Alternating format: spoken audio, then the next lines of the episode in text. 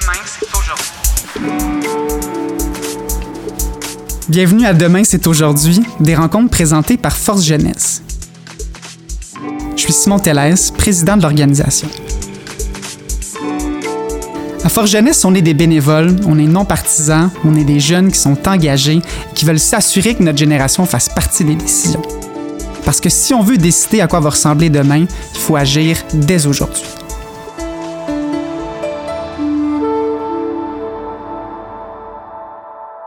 Honnêtement, je suis prête à tout pour aider l'environnement. Donc, euh, que ce soit payer plus d'argent pour ça, ben, je suis partante parce que c'est une urgence d'agir.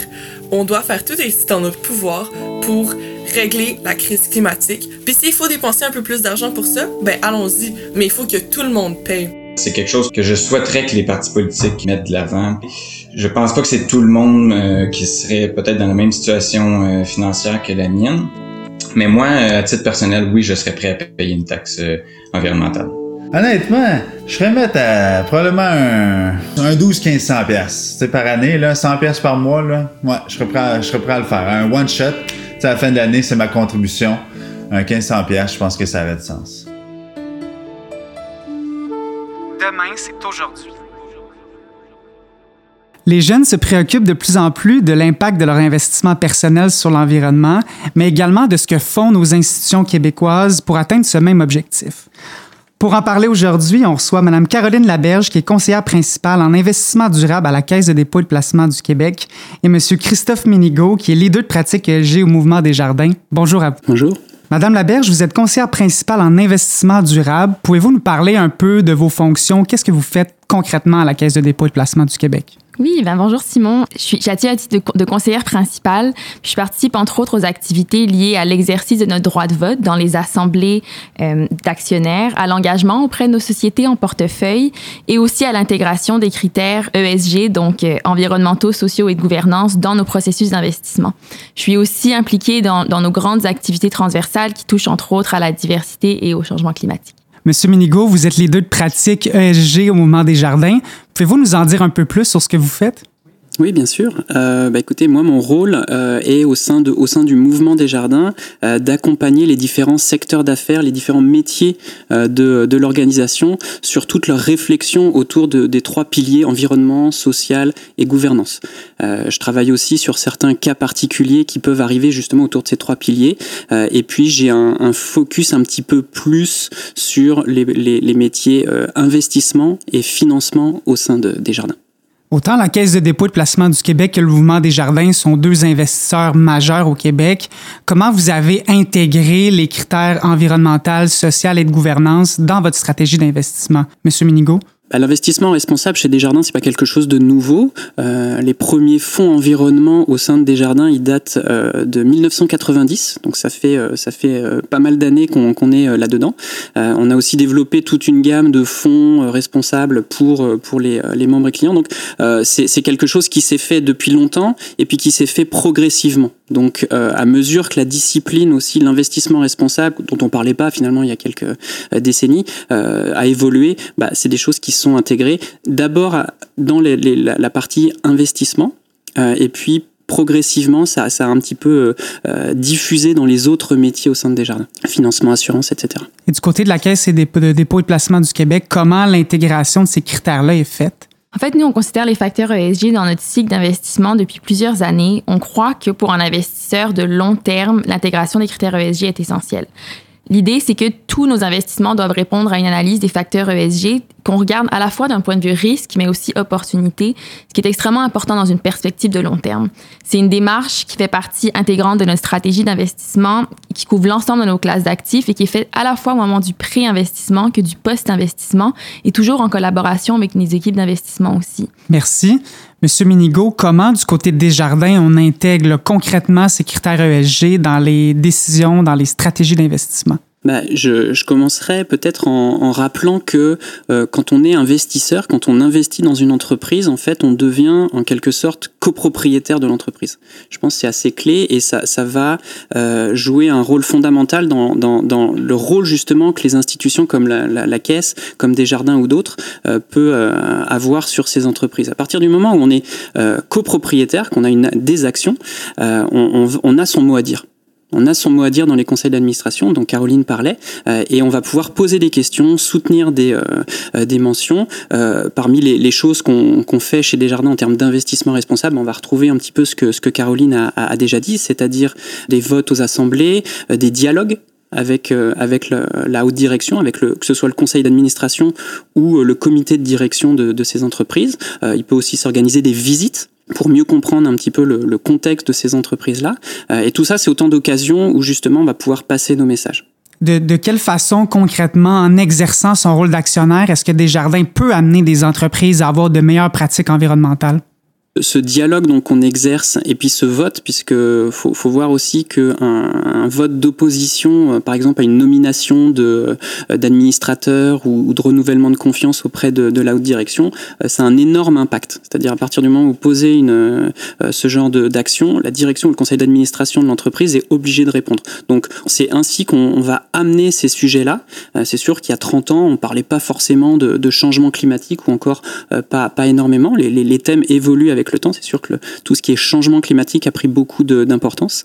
Euh, la diversité aussi a, pris une, énorme importance. Il y a quelques années, on parlait plus de gouvernance. Est-ce que euh, les, conseils d'administration sont bien gérés euh, Aujourd'hui, Desjardins va beaucoup mettre l'accent sur effectivement les enjeux climatiques des entreprises, sur la diversité également, qui, est un, enjeu, qui est un enjeu clé. Et est-ce que vous sentez une certaine résistance quand vous amenez ces changements-là ou généralement c'est un mouvement qui est qui, qui, qui est suivi par les entreprises? Bah, je dirais que c'est un sujet qui a pris de l'ampleur. C'est-à-dire qu'aujourd'hui, euh, je ne pense pas qu'il y ait une seule entreprise euh, cotée en bourse, hein, puisque c'est ça l'univers d'investissement principal, euh, qui n'ait pas eu une question sur la diversité, sur la représentativité de son conseil d'administration. est-ce que ce sont tous des hommes blancs de plus de 70 ans qui sont là, ou est-ce qu'il y a vraiment une représentativité? Donc, je, pense que ça s'en vient. En plus, plus on va aller vers des secteurs, disons, sensibles, par exemple sur les, enjeux climatiques, le secteur du pétrole, du gaz, des mines, des ressources naturelles d'une manière générale. Ça fait bien longtemps que les, euh, les ONG euh, ont joué un rôle aussi de précurseur euh, et ont commencé à poser des questions, etc. Donc ces entreprises-là sont déjà prêtes. Mais c'est vrai que d'autres secteurs qui étaient un petit peu moins familiers s'y mettent. maintenant, quasiment tous les investisseurs, que ce soit les fonds de pension ou les gestionnaires d'actifs, ceux qui vont gérer l'argent pour ceux qui ont l'argent, posent ces questions-là à ces entreprises. Donc, euh, euh c'est un mouvement qui prend vraiment de l'ampleur depuis, euh, surtout depuis dix ans, je dirais. Du côté de la Caisse de dépôt et placement du Québec, comment vous exercez vos leviers d'influence en tant qu'actionnaire dans les entreprises? Christophe a mentionné le droit de vote qui est extrêmement important. Euh, se prononcer, donc Christophe parlait du conseil d'administration, de la rémunération, c'est un autre exemple, mais également sur les propositions d'actionnaires qui de plus en plus touchent les changements climatiques. Donc nous, on va être amenés à appuyer les propositions d'actionnaires sur les, des cibles de réduction des, de, de, réduction des GES, euh, une divulgation qui est améliorée, on veut plus de transparence, donc on exerce ce droit de vote activement chaque année, je le mentionnais un peu plus tôt, mais l'engagement, c'est extrêmement important. Je pense que ce qui est aussi important important, c'est de comprendre que on, on, on exerce un engagement aussi sous une forme d'accompagnement. On est un investisseur long terme dans nos entreprises en portefeuille, donc on veut vraiment accompagner nos entreprises dans la transition vers une économie sobre en carbone. Puis on veut aussi aider les entreprises à identifier les opportunités commerciales qui sont plus durables, puis à accélérer le changement. Donc je pense que c'est aussi important de comprendre qu'on veut utiliser notre capital de manière constructive et notre expertise aussi euh, pour justement encourager les entreprises de tous les secteurs à s'améliorer et à s'engager vers cette transition euh, énergétique justement. Et quelles sont les conséquences des changements climatiques sur les entreprises? quels sont les dangers pour les entreprises de ne pas tenir compte des changements qui vont être amenés par les bouleversements climatiques? Monsieur Minigo? Quand on pense au changement climatique et l'impact sur les, entreprises, c'est vrai qu'on va penser en premier lieu à tout ce qui est ce qu'on appelle les risques physiques. Donc euh, plus de, phénomènes météorologiques extrêmes. Euh, donc est-ce que ça veut dire? Ça peut dire bah, euh, des magasins qui peuvent ne plus ouvrir, une chaîne d'approvisionnement qui va être interrompue. Hein, si, euh, si vous avez des, pluies torrentielles ou une sécheresse extrême là où vous produisez du café, bah, si vous êtes vendeur de café, vous allez un petit peu avoir avoir du mal à justement à vous approvisionner. Donc ça, c'est vraiment les risques physiques euh, et, c'est ça en fait que vont demander peut-être en premier lieu les, les, investisseurs à dire bah, est-ce que vous avez bien pris en compte tous ces risques physiques euh, au sein de vos chaînes d'approvisionnement? Euh, il y a ensuite tout ce qui est risque de transition. Donc ça, c'est dû justement à la transition énergétique ou à, la, ou, ou à tous les, les, les, les, effets que ces changements climatiques vont avoir sur tout notre écosystème euh, économique euh, et qui vont faire euh, en sorte, par exemple, que euh, bah, si moi je suis un investisseur euh, et que dans mon portefeuille j'ai que des, des, entreprises dans le secteur fossile et que dix ans après, bah, en fait, dans le secteur fossile, plus personne veut m'acheter d'actions parce que il y a eu des changements, enfin les changements climatiques sont de plus en plus réels que tout le monde est en train d'en sortir parce que justement on investit massivement dans le renouvelable, bah, je me retrouve avec euh, des milliards d'actions dont je ne sais pas quoi faire puisque personne va me les acheter et c'est des entreprises qui a priori devraient être de moins en moins rentables. Donc pour, pour simplifier, c'est un petit peu ça, ces risques de, de, transition. Puis il y a aussi tout ce qui est risque réputationnel, à, à garder dans mon portefeuille beaucoup d'actifs, euh, disons, très, euh, très sales ou très, euh, très émetteurs de carbone. Euh, bah, euh, ça se sait, généralement. et, et je vais commencer à avoir un problème de réputation vis-à-vis -vis de mes propres clients, moi, en tant que détenteur d'actifs ou gestionnaire, justement, d'actifs. Donc, ce que vous nous dites, c'est qu'aujourd'hui, les institutions financières ne pourraient pas se permettre de faire fi des changements climatiques dans l'offre de produits qui, est offerte parce qu'il y a un marché, il y a une demande là, pour avoir des placements qui sont plus responsables. Ben, je pense qu'effectivement, aujourd'hui, ne pas prendre en compte ces paramètres-là, c'est un, un, un, vrai enjeu. Je pense que quand on regarde en plus le, le, les montants d'investissement responsable dans le monde, euh, ils sont, euh, ils sont euh, massifs. C'est-à-dire que là, maintenant, je crois que c'est plus pratiquement la moitié de l'actif géré mondialement euh, et se fait via au moins une stratégie d'investissement responsable. Alors des fois, c'est assez minoritaire, euh, mais ça prend une ampleur euh, incroyable.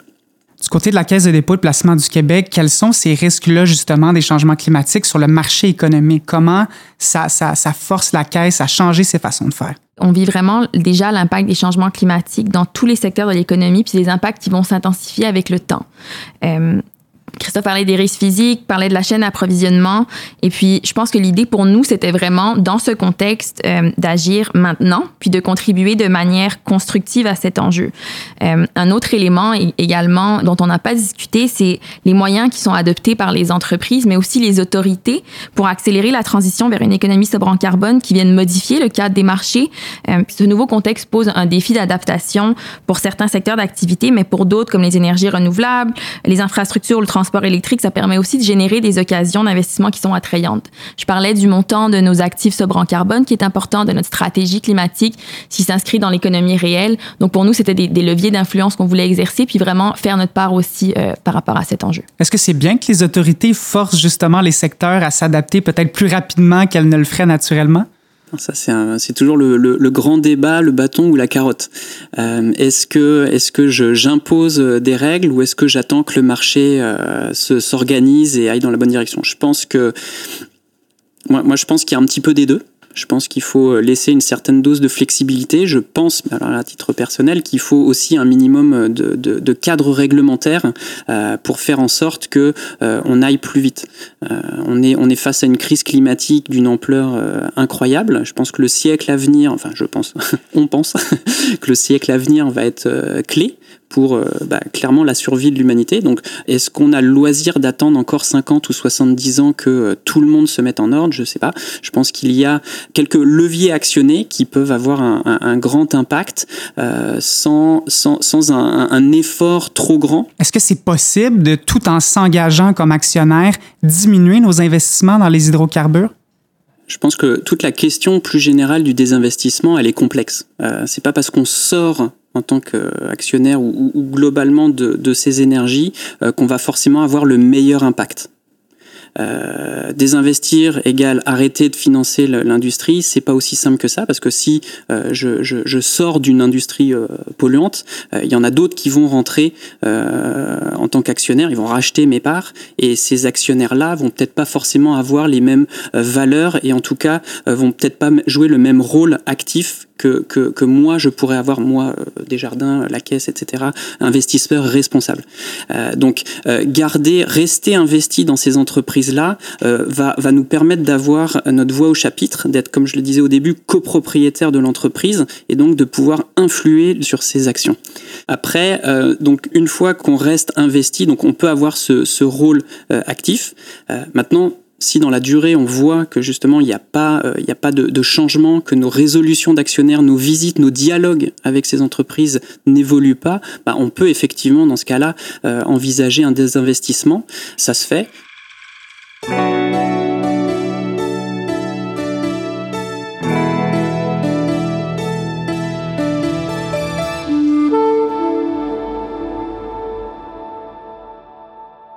Face à l'urgence climatique quand même à laquelle on fait face, qu'est-ce que vos institutions respectives, la Caisse de dépôt et de placement du Québec et le Mouvement des jardins font à court terme pour avoir un impact concret sur l'environnement? Lorsqu'on a adopté notre stratégie climatique en 2017, il y avait cette volonté vraiment d'être à l'avant-garde des grands investisseurs institutionnels qui étaient proactifs en la matière.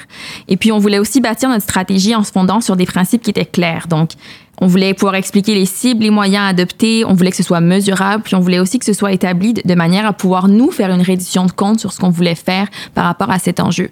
Donc c'est pour ça qu'on a, basé notre stratégie sur des piliers euh, qui étaient très clairs et aussi avec une, une certaine portée dans le temps.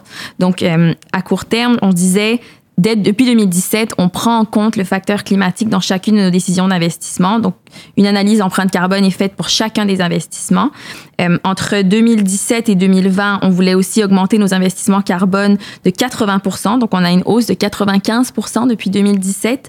Aujourd'hui, on a un total de 34 milliards d'actifs sub en carbone. Donc, euh, ça, fait, vraiment de la caisse un des investisseurs les plus importants en actifs sub en carbone au monde. On voulait aussi réduire notre intensité carbone, donc de 25 par dollar investi entre 2017 et 2025. Et euh, on voulait exercer un leadership renforcé, donc on voulait ouvrir le dialogue non seulement auprès de, nos sociétés en portefeuille, mais aussi de l'industrie. Donc pour nous, c'est des initiatives qui sont concrètes et c'était important aussi d'aligner notre stratégie climatique avec nos décisions d'investissement qu'on faisait tous les jours.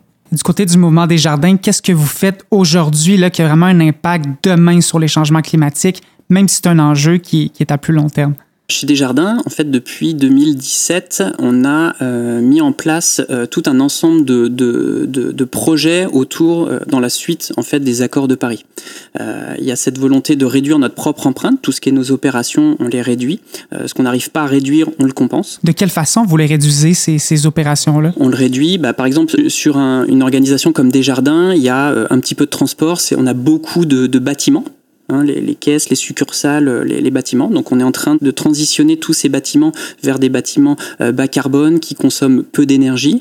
Euh, on est en train aussi de, faire tout un virage numérique pour avoir moins de papier à envoyer aux clients. Donc ça, c'est des, stratégies aussi qu'on propose à nos membres et clients, mais c'est pas tous les membres et clients. Des personnes un petit peu plus âgées sont peut-être moins à l'aise. Donc c'est toute cette transition-là qu'on fait en termes d'opération. c'est aussi nos déplacements.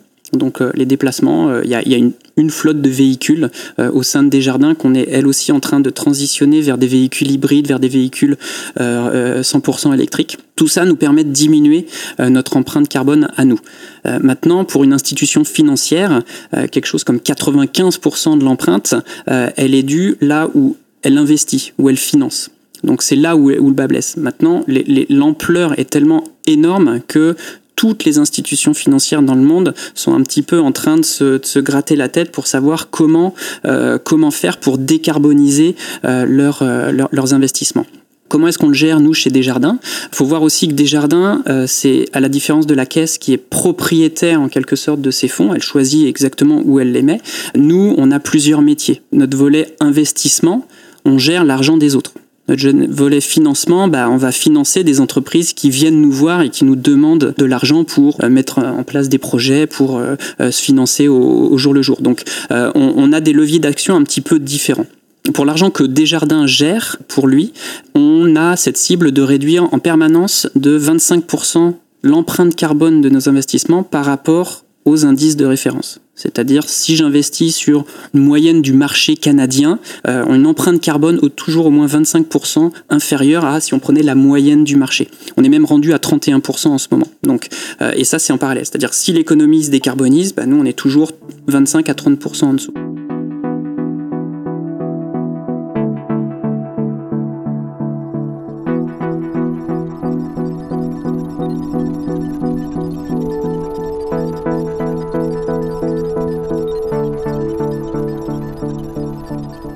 Des conceptions qui est bien présente, c'est qu'un investissement qui est plus responsable, qui est plus durable, vient avec un rendement qui est moins élevé. Est-ce que c'est vrai? Est-ce que c'est le cas? Je pense que c'est une, légende urbaine, en quelque sorte. C'est quelque chose qui est un peu la, peau dure. Les, premiers fonds investissements responsables ont peut-être eu cette image-là, mais il y a de plus en plus d'études, et maintenant c'est vraiment confirmé par le secteur universitaire, que, que investir de manière responsable euh, est au contraire généralement associé à des rendements plus élevés et à une baisse du risque. Pourquoi? Bah, C'est assez euh, intuitif. Un investissement, disons, traditionnel va ne prendre en compte que euh, des facteurs financiers mon fonds de roulement, mon bilan, mes états financiers. L'investissement responsable, c'est à cette même analyse, on va rajouter d'autres critères. Est-ce que l'entreprise euh, euh traite bien ses employés? Euh, Est-ce qu'il y a une bonne diversité au sein, de, au sein de cette entreprise? On sait que la diversité, ça amène plus d'idées, plus d'innovation. Si on n'a que des gens qui sont préformatés sur les, les, les, mêmes idées, on a une entreprise potentiellement moins résiliente. Est-ce que l'entreprise prend en compte les enjeux environnementaux, climatiques ou autres? Est-ce qu'elle a en permanence des, des amendes parce que elle a des déversements, euh, etc. Donc, euh, prendre en compte tous ces critères-là donne une meilleure idée de ces entreprises-là et permet de faire de meilleurs investissements. Donc notre risque diminue et le risque souvent est associé à un rendement euh, un petit peu moins, moins élevé. Donc allez voir, regardez deux fonds équivalents, un traditionnel, un responsable, vous verrez que les rendements sont généralement, surtout sur du long terme, il ne faut pas regarder à, court terme, sur du long terme, euh, c'est des rendements supérieurs et en plus on le voit là au moment de la, dans, dans, ce contexte de crise, les, les entreprises les plus résilientes, celles qui ont plus résisté à la crise, sont généralement celles qui avaient mis en place des vraies stratégies d'investissement responsable. Donc, ce que vous dites essentiellement, c'est soyons prudents avec les investissements, euh, notamment dans les compagnies pétrolières ou les hydrocarbures, qui pourraient nous donner un rendement plus élevé à court terme, parce qu'à long terme, peut-être que des fonds plus responsables seraient plus bénéfiques pour les, les, les, épargnants. Exactement. Puis en plus, dans le contexte actuel, je pense que les, les entreprises euh, du, du, secteur pétrolier sont pas spécialement en, en, bonne posture en ce moment. Mais effectivement, sur du long terme, euh, on, on, va être, on va être sur des, euh, sur des, des, des, portefeuilles où cette portion-là euh, très fossile va prendre de moins en moins de part parce qu'elle est de moins en moins rentable. Est-ce que la Caisse de dépôt et de placement du Québec euh, a les mêmes constats ou a les mêmes observations en termes d'investissement? Oui, ben je dirais que en fait, on, on, a démontré que les entreprises qui ont une proposition forte sur l'ESG sont celles qui ont souvent la plus grande capacité euh, de création de valeur. Puis il y, y, a un élément qui est aussi important, euh, c'est au niveau de l'exploitation des nouveaux marchés. Donc on voit que la proposition ESG peut aussi amener les entreprises à exploiter des nouveaux marchés, à étendre l'activité sur des marchés qui sont existants. Puis je pense que l'attachement euh, grandissant des consommateurs est pas négligeable non plus. Euh, on voit que il y, a, de plus en plus de, consommateurs qui sont prêts à débourser davantage pour des produits qui sont durables. Puis ça, je pense que c'est aussi un autre signe important pour les marchés. Ce que tu dis, Caroline, est super intéressant parce que nous, on voit justement une augmentation énorme justement de tout ce qui est produit d'investissement responsable. À l'heure actuelle, les fonds responsables, c'est 10% de tous les fonds chez Desjardins et c'est en augmentation constante depuis des années. Est-ce que tous les deux, vous ressentez ou vos institutions ressentent une pression justement pour offrir ces produits-là et pour avoir des placements qui sont plus durables? Bah, ces produits-là, on les offre depuis, euh, depuis des années, enfin depuis 30 ans. Là, les pro Donc on, on, a été très précurseur sur cette offre euh, aux, aux, particuliers. Hein. Puis c'est là on a une différence un petit peu entre la, la caisse et Desjardins. Desjardins, nous, on est, euh, nos, nos, clients, c'est vous et moi. Euh, donc les, les produits d'investissement responsable, avoir accès à ces produits-là pendant des, des, décennies, il y avait personne qui les offrait à part Desjardins. Là, depuis euh, quelques années, bah, la, la plupart des, des, des, autres institutions financières se sont rendues compte que ah bah oui, il y a quelque chose, ah bah c'est payant, ah c'est et puis ils, arrivent. Donc là aujourd'hui, au Québec, au Canada, on a accès maintenant, et puis partout dans le monde d'ailleurs, euh, on a accès à une, foule de produits qui peut correspondre vraiment à tout, euh, à tout type d'investisseurs du côté de la caisse de dépôt de placement, qu'est-ce qui explique ce virage-là? Qu'est-ce qui a amené cette impulsion-là vers le changement? Je dirais que c'est pas un virage à la caisse. Euh, ça fait près de 20 ans qu'on inclut les, critères ESG d'une certaine manière dans nos décisions d'investissement, dans nos processus, la manière dont on vote nos actions lors des AGM annuellement. Euh, c'est quelque chose qu'on prend au sérieux. Ça fait presque partie de, notre ADN, de notre façon de faire. Euh, je pense que quelque chose d'autre qui témoigne aussi du fait qu'on soit autant à l'avant-garde. C'est notre stratégie climatique en 2017, les cibles qu'on s'est fixées, qui étaient ambitieuses, le fait de lier la rémunération variable de nos employés aussi au changement climatique et là de viser la carboneutralité de notre portefeuille d'ici 2050. je pense qu'on est à l'avant-garde, on veut rester à l'avant-garde et c'est aussi un domaine qui évolue extrêmement vite. Il faut comprendre que les enjeux ESG, c'est extrêmement organique, ça évolue de plus en plus rapidement. Donc je pense que c'est aussi important, on parlait de collaboration tout à l'heure, de continuer à collaborer, à se partager les meilleures pratiques entre les différents acteurs euh, pour être capable justement de faire évoluer ça dans, dans la bonne direction. Quel est le rôle, selon vous, des jeunes dans les changements qui sont amenés pour les changements climatiques et quelle place on leur fait, notamment à la caisse et chez Desjardins, pour accélérer ce changement-là? Les jeunes sont une, une voie euh, cruciale je veux dire, c'est les, les, consommateurs de demain, c'est les dirigeants de demain. Euh, donc il y a une place euh, qui est spéciale, je pense, dans, dans toute organisation un tant soit peu euh, intelligente, on va dire. Euh, comment ça se concrétise chez, chez Desjardins? Bah, On a des programmes, un programme jeunes administrateurs, c'est-à-dire qui forment des administrateurs euh, dans les caisses, justement, à leur apprendre le métier. Euh, et c'est autant d'occasions, un, de se former, et puis deux, d'influencer, euh, d'influer sur les décisions, que ce soit au sein du mouvement des jardins, que après, quand ils vont aller intervenir dans d'autres conseils d'administration. On a aussi au sein des jardins un comité aviseur jeunesse qui regroupe plusieurs personnes de moins de 35 ans, de 18 à 35 ans, et qui a un, un accès direct à la haute direction, donc au conseil, euh, au conseil de direction mouvement, euh, au conseil d'administration et au comité d'orientation ESG dont, dont, je fais partie, euh, qui traite de tous les enjeux ESG et qui est amené à se prononcer euh, sur certains enjeux, alors ESG ou autres, hein, mais où justement on cherche à obtenir la voix des jeunes pour comprendre et, et, et comprendre ce qui est important et puis aussi influer sur, euh, sur nos propres décisions d'affaires du côté de la Caisse de dépôt de placement du Québec, comment les jeunes sont, sont intégrés dans votre structure, comment est-ce qu'ils peuvent faire percoler ces, ces changements-là encore plus rapidement? Je te dirais que pour moi, c'est évident que la place qui est faite aux jeunes est importante à la caisse. Euh, je pense que c'est environ un tiers de nos employés qui ont moins de 35 ans. Ça s'inscrit aussi dans une perspective plus globale sur la diversité que tu mentionnais tout à l'heure. Je pense que c'est en lien avec euh, autant l'innovation que la créativité, l'agilité, l'engagement de nos employés. Puis pour moi, euh, c'est important aussi de faire un travail qui rejoint mes valeurs personnelles. Puis c'est ce que je retrouve dans mes mandats au sein de la caisse, puis au sein de, de l'équipe d'investissement durable.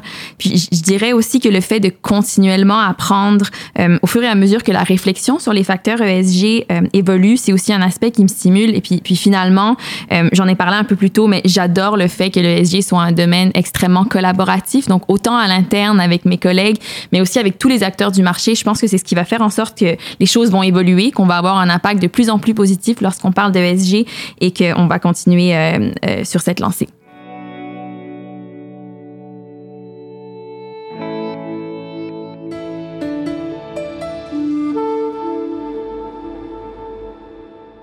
Vous êtes vous-même deux jeunes qui avaient des responsabilités importantes au sein d'acteurs de premier plan là, qui peuvent lutter contre les changements climatiques. Si vous aviez un message à envoyer aux jeunes aujourd'hui qui veulent s'engager, qu'est-ce que vous auriez envie de leur dire, Monsieur Minigo? Ben, je dirais que même si vous choisissez pas forcément d'embrasser cette carrière dans l'investissement responsable, etc., vous avez aussi un rôle majeur dans vos choix d'investissement. C'est-à-dire que quand vous investissez euh, pour vos REER, vos CELI, etc., dans des fonds d'investissement responsable, vous envoyez un signal et votre argent a, un impact énorme. énorme. Comme on le disait de, depuis le début, vous êtes à la, à la table des actionnaires et vous, vous influez sur la direction de ces entreprises-là. Donc ne négligez pas l'importance de votre pouvoir via euh, vos CELI, fussent-ils petits. Caroline Laberge, qu'est-ce que vous dites aux jeunes qui, comme vous, veulent avoir un impact? Je pense que c'est important de continuer à poser des questions, poser des questions à vos institutions financières, à vos employeurs, que vous travaillez spécifiquement dans le domaine de l'investissement responsable ou pas, euh, de, de, poser des questions sur les pratiques ESG, de continuer à lire. J'en parle, ça, ça, ça, ça, ça évolue tellement vite comme domaine, donc je pense de rester à l'affût, de se mobiliser euh, et, et, de continuer que, à penser qu'on qu est capable de changer les choses, je pense, tous ensemble. Merci beaucoup à tous les deux. Merci.